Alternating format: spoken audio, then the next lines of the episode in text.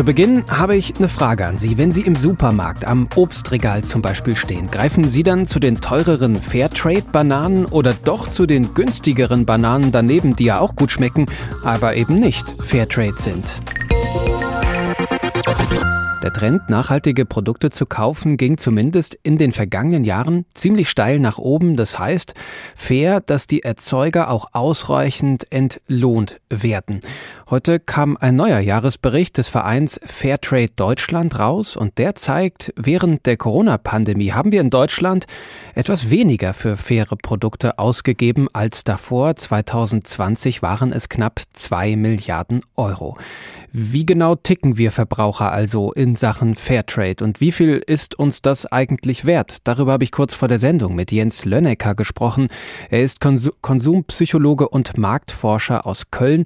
Wir sehen also, während der Pandemie haben die Menschen in Deutschland etwas weniger für faire Produkte ausgegeben. Zeigt das, wenn es enger wird oder es droht, enger zu werden im Portemonnaie, rückt dann der Gedanke an den Erzeuger und die fairen Bedingungen ganz schnell in den Hintergrund? Ja, das ist sicherlich für einen Teil der Leute das Motiv, aber das gilt ja nicht für alle. Ein größerer Teil der Bevölkerung hat eigentlich mehr im Portemonnaie, weil, weil er weniger in der Gastronomie ausgibt oder weniger verreisen. Und deswegen ist eigentlich insgesamt mehr ausgegeben worden im Lebensmitteleinzelhandel. Ich glaube, dass da vor allem auch ein psychologischer Hintergrund ist, wenn man das Gefühl hat, man wird selber vom Leben so ein bisschen bestraft, wie wir aktuell mhm mit der Pandemie, dem Lockdown, dann ist die Bereitschaft tatsächlich erfahrungsgemäß auch nicht mehr so hoch, anderen Gutes zu tun, sondern dann hat man das Gefühl, andere müssten mir was Gutes tun. Und das ist, glaube ich, nochmal ein Motiv, was dahinter steht, dass es weniger geworden ist. Glauben Sie, dass die Pandemie dieses Kaufverhalten dauerhaft verändert hat, wenn es da um Fairtrade oder auch um Bioprodukte geht? Nein, ich glaube, dass insgesamt eher der Trend Richtung Nachhaltigkeit geht. Und vor diesem Hintergrund sind Produkte, die Fairtrade gehandelt werden oder ökologisch angebaute Produkte eher im Trend.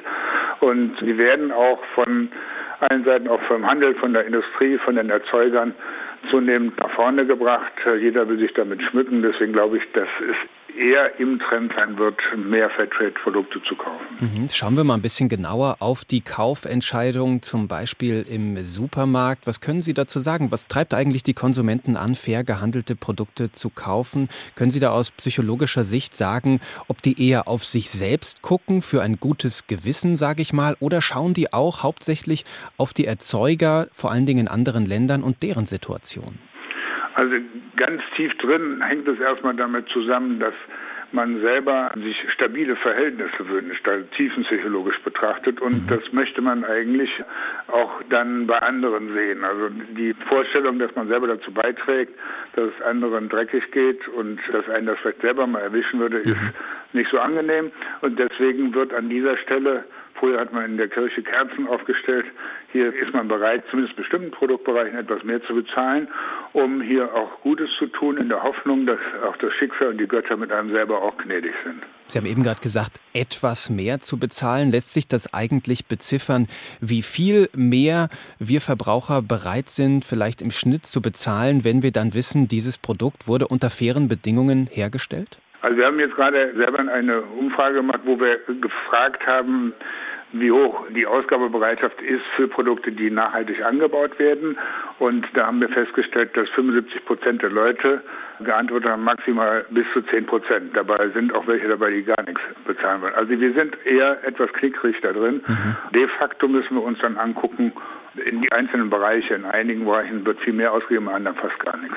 Wenn man mal auf diese Produkte schaut, die da rausstechen, jetzt auch unter den fair gehandelten Produkten, die wir so sehen, zum Beispiel im Supermarkt, die besonders gut verkauft werden, dann sind das zum Beispiel Rosen, dann sind das zum Beispiel Bananen oder auch Kaffee. Da liegt der faire Marktanteil insgesamt momentan bei ungefähr so 5 Prozent.